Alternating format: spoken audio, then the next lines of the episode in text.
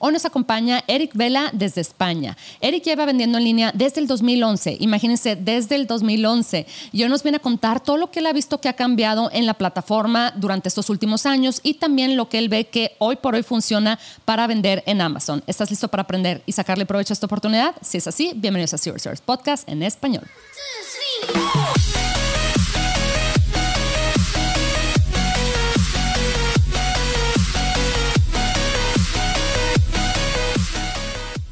Bienvenidos a todos a este episodio de Zero Service Podcast en español. Mi nombre es Adriana Rangel y yo estoy aquí para platicar sobre las mejores estrategias de crear y crecer tu negocio en Amazon, Walmart y todo e-commerce en general para vendedores de todos los niveles. Comenzamos.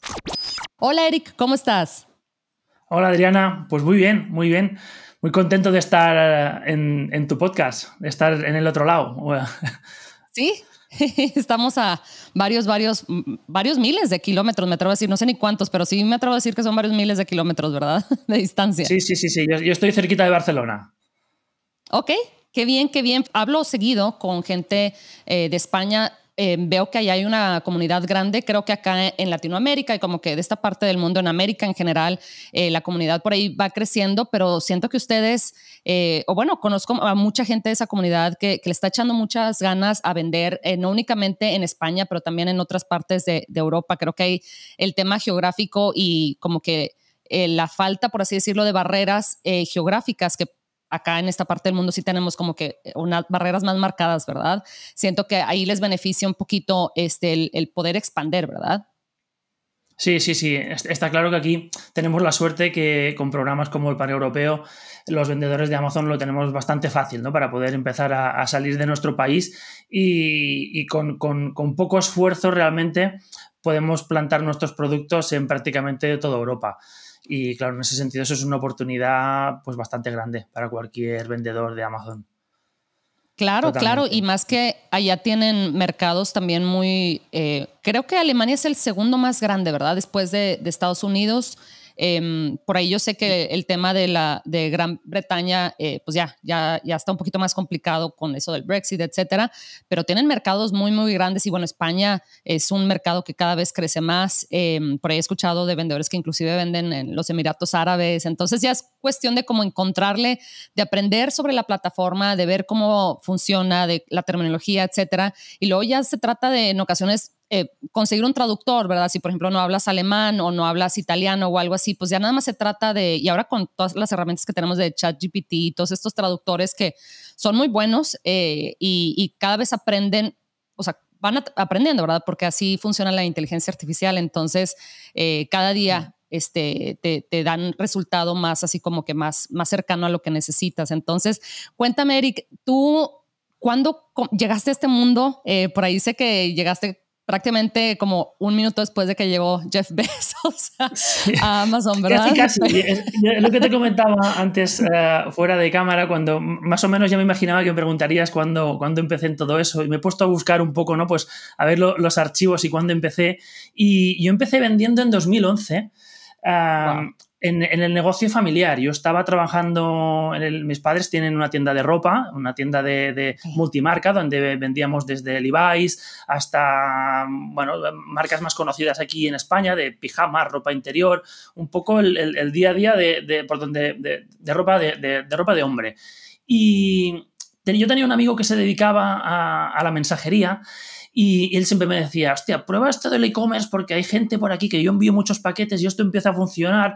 Pero era algo que, no sé, no, a mí me resonaba como algo para solo para las empresas grandes y que no estaba enfocado al comercio pequeño.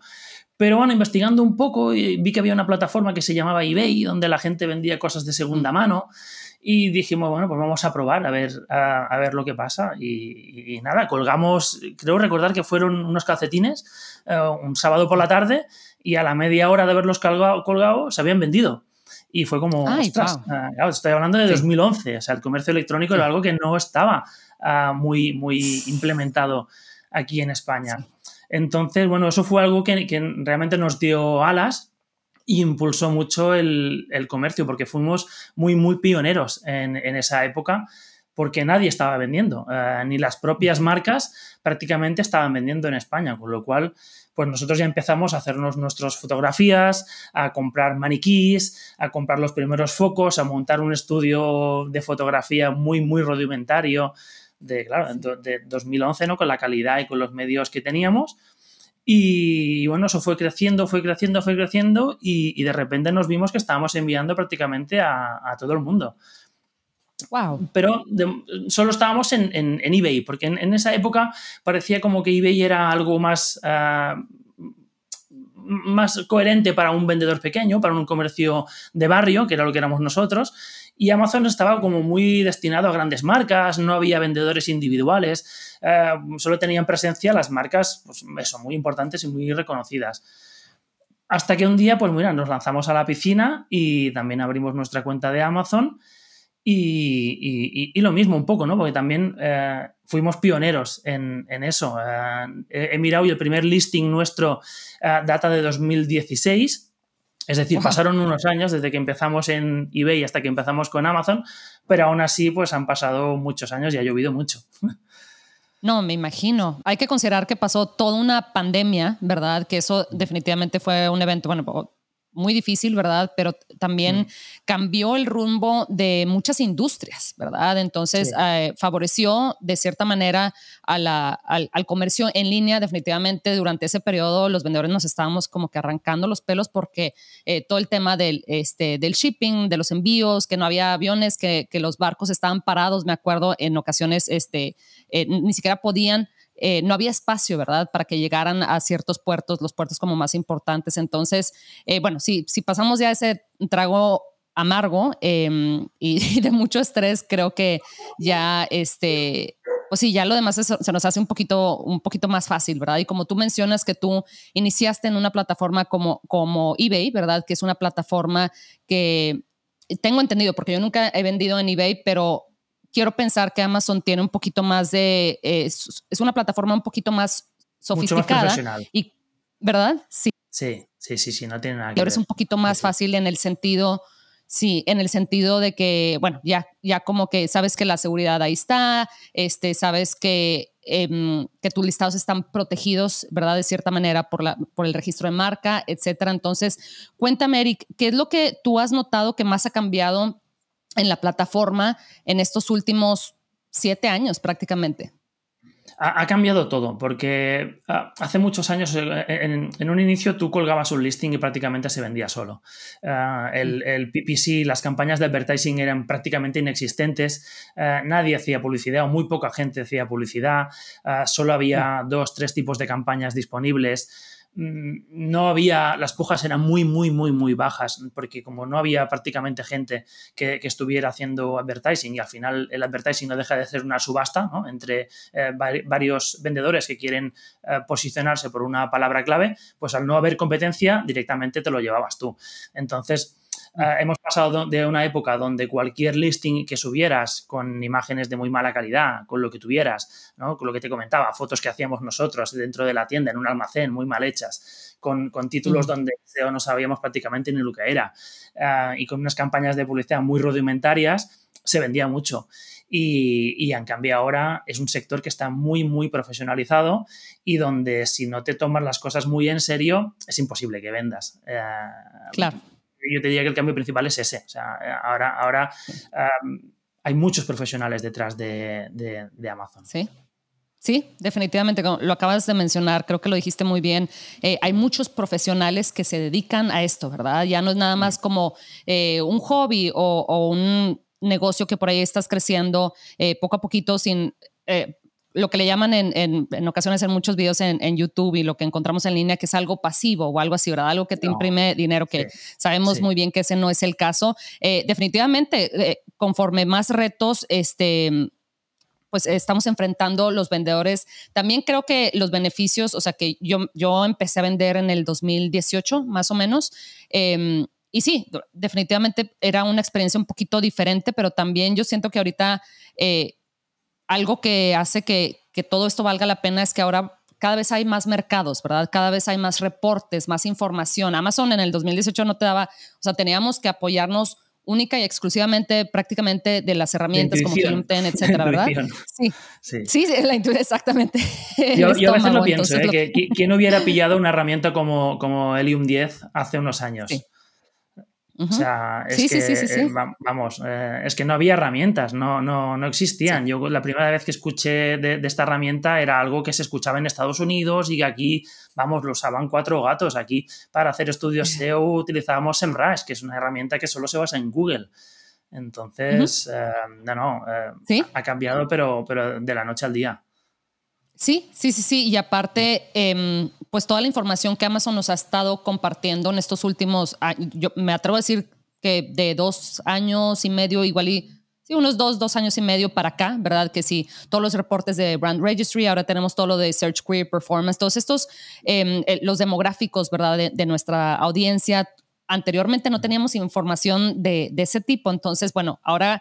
Eh, tenemos más herramientas, existe un poquito más de competencia definitivamente, pero también existe un mercado, o sea, el mercado sigue creciendo, ¿verdad? Como que ya, eh, especialmente desde mi punto de vista, este es un mercado que es, que es un mercado cautivo, ¿verdad? Porque una vez que empezamos a, a comprar en Amazon como clientes, eh, difícilmente, a menos de que hayamos tenido una experiencia así como muy, muy, muy, muy, muy negativa, ¿verdad? Pero aún así, en ocasiones tienes alguna que otra experiencia negativa con una marca o algo así, pero, em, o con una plataforma, etcétera, pero casi siempre, si es fácil de utilizarla, si tiene los mejores precios, etcétera, eh, generalmente regresas, ¿verdad? Entonces, em, difícilmente alguien va a decir, no, sabes que cierro mi cuenta de Amazon y no quiero saber nunca más, porque luego dices, ah, no, pero sabes que tengo la suscripción de Prime, eh, ¿verdad? Que es donde veo mis shows o lo que sea, ¿verdad? Ahí la tengo ya, este, y bueno, tenemos el tema del envío gratuito y todo eso, entonces como que dices, es difícil, ¿verdad? Que, que la persona deje de utilizar la, plataforma. Entonces, cuéntame, Eric, ¿cuáles son las actividades que a ti más te gusta? Yo sé que ahora ya manejas cuentas también de, clientes, no únicamente tu, cuenta, pero cuéntame cuáles son como que las actividades que tú consideras que son, que son tus fuertes, cuáles son las que también más te gustan, ¿verdad? Y cuáles son aquellas que tú piensas que el moverle una que otra cosita a ese tipo de, por ejemplo, el listado o investigación de producto o algo así, o sea, el, especializarte en ese tipo de actividad, eh, ahora sí que es como el 80-20, ¿verdad? Te da el resultado, este, sí, y el rendimiento como más. Yo, creo que hay muchos factores ¿no? que pueden determinar el, éxito en, en, una cuenta de Amazon. Nosotros Ah, yo he estado muchos años como freelance gestionando cuentas de clientes y ahora desde, desde enero de este año he constituido una agencia, tengo un, pequeño equipo, somos, tres personas, pero gestionamos cuentas de clientes. Entonces, por nuestras manos al final pasan muchas cuentas, vemos un poco de todo, de muchos sectores distintos. Y yo, si, si, tuviera que decirte los factores más importantes, yo creo que son varios, ¿no? Que hay algunos pilares que son como muy básicos y que a veces cuestan de entender y realmente tampoco son muy, o sea, no son tan complicados, ¿no? de, llevar a cabo. Ah, temas como, por ejemplo, el, stock, ¿no? Algo tan, tan, importante y tan básico como el que haya una continuidad de stock. El trabajo de, de, semanas, el trabajo de meses o incluso de años, ¿no? Construyendo una marca, construyendo un listing y picando mucha piedra y haciendo muy bien el trabajo, se puede ir al traste por, romper stock, ¿no? Eh, nosotros nos encontramos con, que muchas veces eh, cuentas que estaban un poco, que eran como muy irregulares a la hora de, poder tener una facturación eh, creciente, a la que las cogemos y empezamos a poner orden en, el almacén, a, enviar a Amazon cuando toca y la cantidad de toca, que toca, cuando somos muy veloces a la hora de, reaccionar, ¿no? Cuando hay em, cierto tipo de, problemáticas a la hora de poder restablecer un listing cuando te lo suspenden por motivos X, ¿no? Todas estas cosas son las que realmente pueden marcar la diferencia. Porque al final, el, tema de ¿no? el, SEO, la optimización de un listing, cada vez hay más gente que conoce todo, todo lo que es el ecosistema de Amazon y cómo, cómo listar un producto correctamente. Pero a veces la parte más operativa del día a día es la que está como más olvidada, ¿no? Y, cuando profesionalizamos esta parte es cuando realmente notamos que las cuentas ah, saltan, ¿no? Y realmente es cuando explotan en cuanto a, facturación. Eso por un lado. Y luego, por otro, el tema del advertising. El, advertising, mm. yo comparo muchas veces la consola de Amazon Ads con la de Google Ads. Yo he estado trabajando también en, agencias de, de, marketing digital, haciendo, gestionando e-commerce. Y en un inicio, la consola de Google Ads era mucho más compleja que la, que la de Amazon. Tenías infinidad mm. de opciones y de tipologías de campaña que no existían en Amazon. Pero esto va cambiando poco a poco y ahora la consola de Amazon Ads ya cada vez es más parecida a la de Google Ads y las opciones y, las, y el tipo de campañas que podemos montar se ha abierto un abanico enorme. Entonces, el trabajar muy bien también las campañas de advertising, no solo eh, con las típicas sponsored products, sino también centrándote en display, en sponsored brands, en tener una store como Dios mande, redirigir tráfico, intentar apuntar a veces un poco más arriba del funnel, ¿no? No solo a, intentar la, compra directa con unos sponsored products, eso también marca mucho la diferencia. Sí, me encanta lo que mencionas, Eric, em, eso de que en ocasiones porque sí, creo que en los negocios, eh, digo yo, obviamente no, no, he lanzado todos los negocios del mundo, ¿verdad? Siempre me he enfocado en este tema de, del e-commerce, pero yo creo que no existe una píldora mágica, ¿verdad? Me atrevo a decir que, que, en la gran mayoría de los negocios, ¿verdad? Entonces, como dices tú, se trata de al final del día es eh, enfocarnos en hacer nuestras operaciones lo más, eh, lo, más eficiente posible, definitivamente, pero también como que darle, darle el, respeto, ¿verdad? Que merece a, como dices tú, oye, planificar bien mi, inventario, ¿verdad? Ahora lo que mencionas de, los, eh, de los anuncios dentro de Amazon, es una cosa impresionante, ¿verdad? Es, tremendo cómo ha cambiado e, esta plataforma. Justo ahorita, acá, yo sé que estamos a unas horas de diferencia, pero acá apenas iniciamos el día y acá es, eh, estamos grabando durante este Prime Day, ¿verdad? Acá en, bueno, creo que esta, eh, Prime Day está tanto en, varios mercados, no únicamente en Estados Unidos y, en México, en España también. que también en, mm. que en España. Entonces, eh, justo ayer dije, ¿sabes qué? A ver, ¿qué voy a hacer? Digo, ya como quieras, de la semana pasada empecé a, a planear bien el tema de mis campañas, a ver cómo que, como dices tú, oye, a ver, voy a pensar en cada etapa, ¿verdad? Desde la visibilidad hasta este, el, el, los clics y la conversión, ¿verdad? Del, del cliente mediante las mm. campañas. Entonces estaba pensando, a ver, cuáles son, o sea, tengo que pensar en un plan de cuáles son las campañas, qué tipo de campañas voy a empezar a aprender desde ahorita, igual y unos 10 días antes o unos 7 días antes, y luego a ver cuál va a ser el cambio que voy a hacer, eh, igual y la mañana, ¿verdad? De este, del primer Prime Day, porque ya ven que tenemos dos Prime Days, eh, y qué es lo que voy a hacer durante y lo que voy a hacer después, ¿verdad? Eh, por ahí lo platicamos también en un episodio con Gabriel hace, hace ya varios sí, no, ya varios meses. Entonces, por ahí es importante precisamente este, el, planear, ¿verdad? Porque en ocasiones, en días como, como estos, eh, nos ganan... Nos a veces y no, no, da tiempo a planificar. sí. Sí, sí, sí, y luego nos gana la emoción de hoy estamos igual obtenemos más ventas de las que pensamos o igual y no, ¿verdad? No, no estamos obteniendo las ventas que pensamos que íbamos a obtener durante este periodo, etcétera. Entonces como que reaccionamos ahí un poquito con la emoción, pero todo esto para decir que precisamente hoy en la mañana que estaba justo antes de empezar a grabar contigo estaba pensando dije, ah, bueno, ya sé cuáles son las campañas que voy a subir por ahí el, el placement, ¿verdad? Este, eso de no la puja, pero el placement. Entonces, me acuerdo que anteriormente para mover, para modificar ahí la información sobre el placement, sobre una campaña, tenías que meterte a la campaña, ¿verdad? Y luego meterte a los settings de la, a la, configuración de cada campaña y luego ahí cambiar.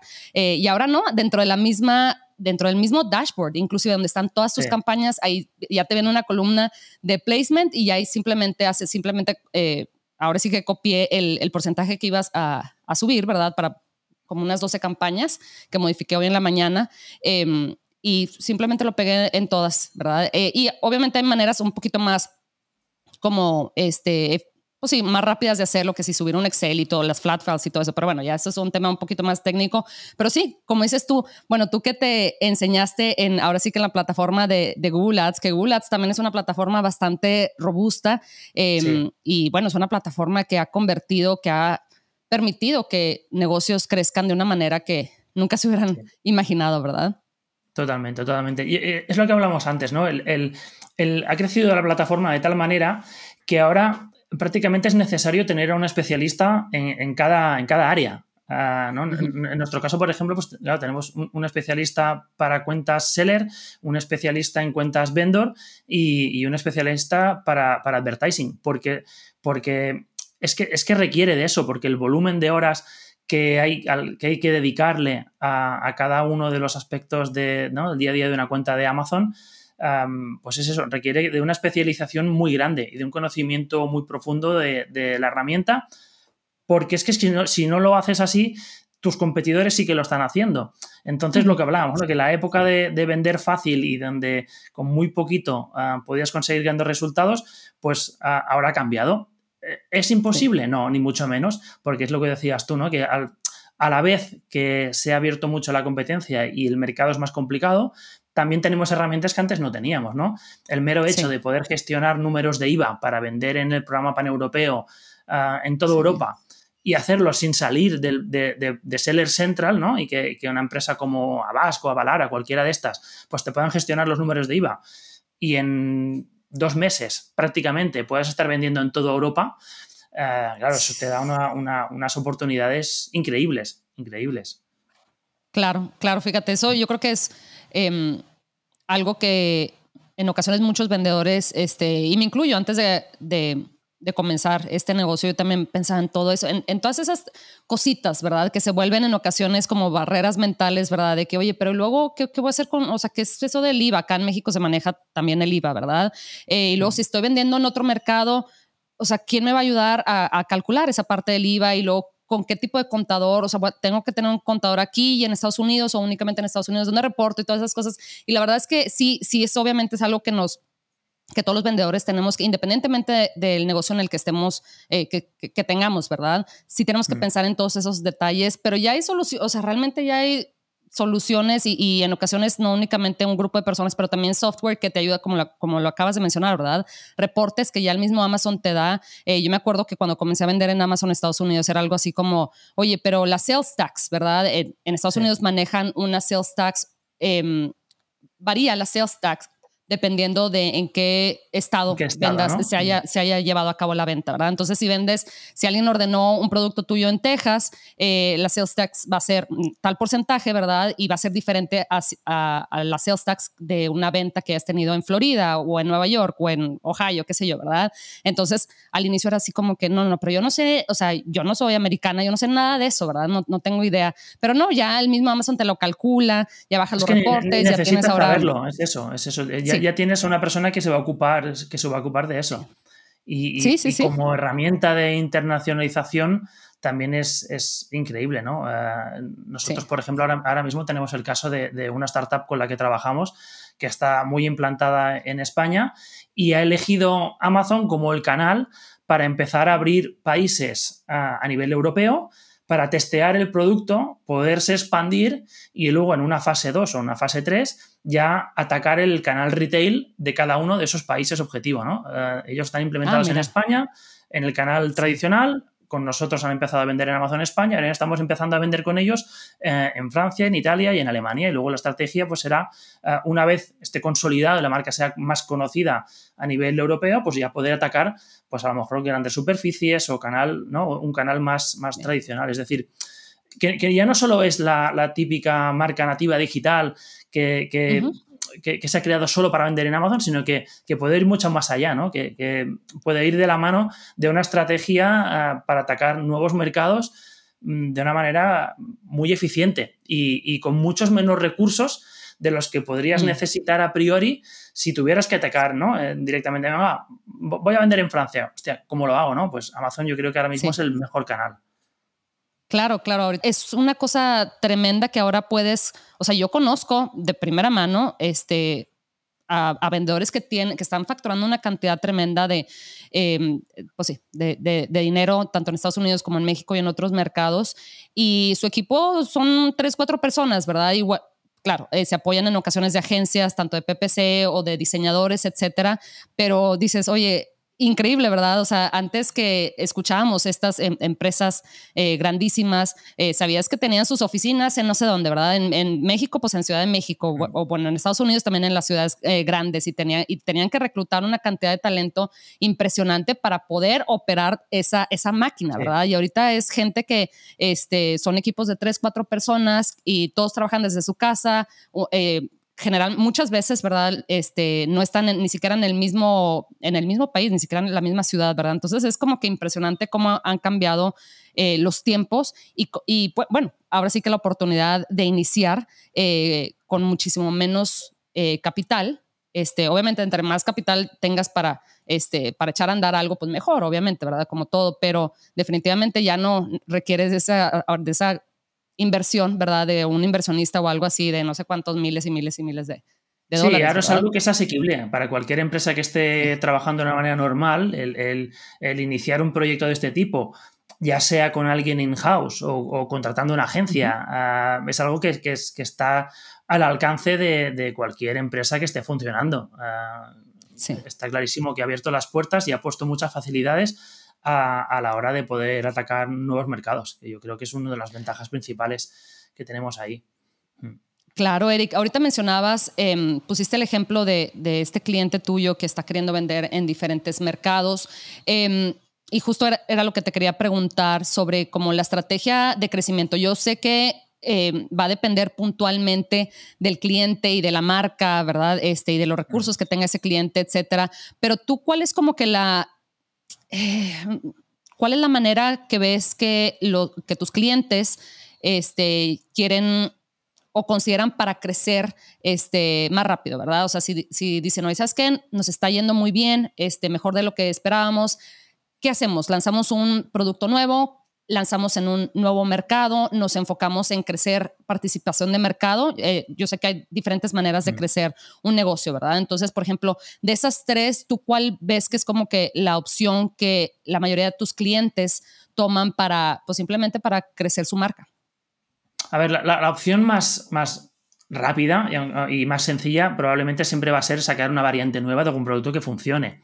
Pero, pero tampoco sacarla así por sacar, ¿no? Al final tiene que, tener, tiene que tener sentido. Es decir, pues si tú estás en el sector de los suplementos, de los complementos alimenticios, por ejemplo, y tienes un complemento que está en formato pastilla y tú detectas que el mercado también, eh, también busca ese complemento en polvo, puedes sacar el mismo mm. complemento, ¿no? Una variante o, un pack de dos o un pack de tres si crees que es un producto que la gente consume de manera recurrente. Es una manera muy sencilla de poder incrementar facturación y crecer.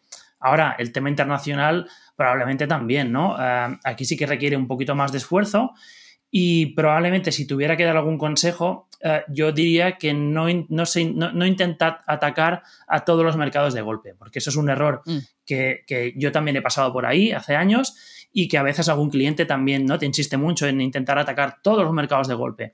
Claro, eh, a veces no dimensionamos ¿no? la carga de trabajo que puede suponer eso, porque atacar un nuevo mercado va a requerir de, tramitación de temas legales, de números de IVA, de traducciones, porque sí que es verdad que tenemos herramientas que funcionan muy bien, como ChatGPT o como el propio Helium, que también nos ayuda a elaborar los listings, pero cuando queremos ah, ser muy profesionales, ¿no? lo que decíamos antes, yo prefiero que sea una persona nativa la que, en base a, una, a, unas, a mis criterios y en base a lo que nosotros buscamos, traduzca el listing, que haya un estudio de keywords en el idioma que toca, que las imágenes del propio listing, ya no solo la Plus o la Store, sino que las 7, 10 imágenes principales estén en el idioma local. Claro, eso requiere de trabajo y dependiendo de la profundidad de, catálogo que tenga ese cliente, es complicado.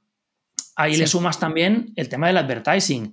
Cada producto mm. nuevo va a requerir de una estructura de campañas de publicidad pues muy grande, ¿no? Porque al final, eh, tú que también trabajas mucho el advertising, ya sabes que al final cada producto de él cuelgan muchos tipos de campañas distintas. Entonces, llegar a poder tener esa estructura montada y acabada son, son, es, mucho trabajo. Entonces, yo diría, intentad atacar un solo mercado, o sea, de uno en uno, y un poco por orden de, de preferencia de tu producto, ¿no? Lo que donde detectes que tienes más posibilidades de, triunfar y poquito a poco ir ampliando. Sí, y me encanta eso que mencionas de, pues sí, en ocasiones, ¿verdad? Nos emocionamos y decimos, oye, ¿sabes qué? Bueno, pues ahora sí ya tengo el producto, si ya sé más o menos quién es mi cliente potencial, etcétera. ¿Sabes qué? Déjame lanzo en otro, en otro mercado, especialmente ustedes que están en Europa, que es muy fácil, ¿verdad? Simplemente mandar inventario a ese mercado. Pero sí, como dices tú, eso impacta no únicamente este, bueno, obviamente conocer el mercado, etcétera, pero también eh, en el tema de, las campañas, como bien mencionas, dices, oye, ¿sabes qué? Ok, pero ahora tengo que aprender cuál es como que la puja promedio, ¿verdad? De, este tipo de producto y de esta categoría en este mercado, ¿verdad? Porque igualito en España, para este tipo de categoría y este tipo de producto, ya sabes que más o menos la puja este, de las palabras clave con tal eh, búsqueda cantidad de búsquedas mensuales está entre, no sé, 2 dólares y 2 dólares 50, estoy inventando, ¿verdad? Pero ¿qué tal si en Alemania la puja es completamente diferente? Entonces tú llegas ya con como tu estructura, ¿verdad? De, campañas y dices, ah, bueno, más o menos voy a hacer, y luego te das cuenta que ya sea que tu puja está o muy alta o muy baja eh, eh, en relación al mercado este, en el que estás vendiendo, ¿verdad? Definitivamente acá en México la puja es muchísimo más barata, por ejemplo, que la puja eh, en Estados Unidos, ¿verdad? Entonces tienes que considerar todos esos detalles. Eh, como dices tú, oye, sabes que mejor enfócate eh, si tienes este, pues sí, cierta limitación en hoy la cantidad de gente que te puede apoyar y de tiempo, etcétera. Siempre tenemos una limitación de algún tipo, ¿verdad? Igual no es el capital, pero es el tiempo o es el equipo o algo así. Entonces dices, oye, ¿sabes qué? Mejor lanza una variación, ya conoces, ¿verdad? Ya tienes más o menos este, información sobre los demográficos de esa persona, porque ya tienes, ¿verdad? Los reportes de Amazon, etcétera. De, oye, ¿sabes qué? Enfócate en esto, este, ahora sí que em, no trates de abarcar tanto como dicen el que poco, el que mucho abarca, poco aprieta o algo así, ¿verdad? dice, ¿no? no sé si también lo decís por ahí, pero sí, sí, sí. Y, es verdad, ¿eh? Es, que es verdad, es verdad. Al final hay que poner el foco. Sí, sí, sí, definitivamente, Eric. Entonces, te agradezco mucho que hayas venido acá a platicar sobre, me encanta, te digo, platicar con gente que maneja varias cuentas porque en ocasiones los vendedores estamos vendiendo, igual nos enfocamos en vender en, en una o dos categorías, ¿verdad? Porque volvemos a lo mismo de, oye, yo ya conozco este, quién es mi cliente potencial para este tipo de producto, la categoría, ya tengo información sobre esto, entonces no, igual y no quiero eh, lanzar muchas categorías y por ende este, platicar con gente como tú que maneja varias, varias cuentas y ve información como que de diferentes categorías, diferentes cuentas, etcétera, en diferentes países también, creo que nos, nos da, este, pues ahora sí que nos da una, una visión como más amplia de, de lo que está pasando en, en mm en, pues sí, en todo el mercado, ¿verdad? Entonces te agradezco mucho, Eric. Eric, a los invitados siempre les pedimos si nos pueden compartir un, un, tip cortito, este, que viene siendo el tip especial acá del podcast. ¿Qué nos puedes compartir, Eric? Mm, pues mira, no sé, hablando un poco de, publicidad, por ejemplo, eh, voy a lanzar una, idea de, campaña que a nosotros nos funciona muy bien y, trabajamos con, muchos clientes, que es, eh, es una campaña muy sencillita. Eh, que es eh, lanzar una campaña eh, automática eh, apuntando solo a productos sustitutivos y complementarios, mm. pero con una puja muy bajita, muy bajita, muy bajita. Entonces, con eso lo que conseguimos es que esas campañas de, publicidad se empezarán a, mostrar por esos sitios de Amazon que a lo mejor no, están tan buscados, que la gente no, está pujando por ellos, y la dejamos ahí, un poco en, el olvido. Y cuando pasen unos meses, vamos a ver que esa, campaña va a tener un ROAS súper alto, normalmente tiene unos resultados muy, muy buenos. Y, bueno, es un complemento que siempre suma y que nosotros particularmente lo usamos bastante. Claro, y te ayuda a subir también tu tasa de conversión, ¿verdad? Porque te trae ventas baratas, por así decirlo, eh, pues Amazon se está dando cuenta, acuérdense que Amazon está registrando siempre todos los datos, ¿verdad? le dan, este, no sé, 100 clics a este producto al día, estoy inventando, ¿verdad? ¿Y cuántas de estos clics se convierten en, ventas, ¿verdad? Entonces, como, como lo dice Eric, em, pues todo esto te ayuda, todo esto suma al final, ¿verdad? sí, sí, son, campañas que, están ahí, no, te va, no, va a ser la base ¿no? de, de, tu advertising, pero están ahí y suman y funcionan muy bien y son muy fáciles de configurar. Sí, me encanta. Eric, para la gente que te quiere contactar con eh, alguna duda o comentario, ¿dónde te pueden encontrar? Pues pueden encontrarme en, LinkedIn buscando Eric Vela, estaré encantado de atender a quien sea, en nuestra página web marketplacelab.es o en el canal de YouTube, también ahí también colgamos mucho contenido. Perfecto, Eric, pues te agradezco mucho tu tiempo, eh, a ver si regresas más adelante, ahorita justo que estamos en, en este día tan, tan especial que es Prime Day, ya, o sea, eh, me cae de perlas precisamente hablar sobre, siempre me encanta escuchar la perspectiva em, de, de, otros vendedores, ¿verdad? Este, este tema de advertising definitivamente nos tenemos que apoyar de, de esto, es una herramienta que, este, que es muy útil, ¿verdad? En ocasiones nos da por ahí unos dolores de cabeza, pero generalmente nos, nos ayuda mucho a, a incrementar la visibilidad de nuestro producto. Entonces, te agradezco, Eric, y espero verte de regreso pronto. Cuando quieras, Adriana, muchas gracias. Hasta luego. Saludos. Bye bye.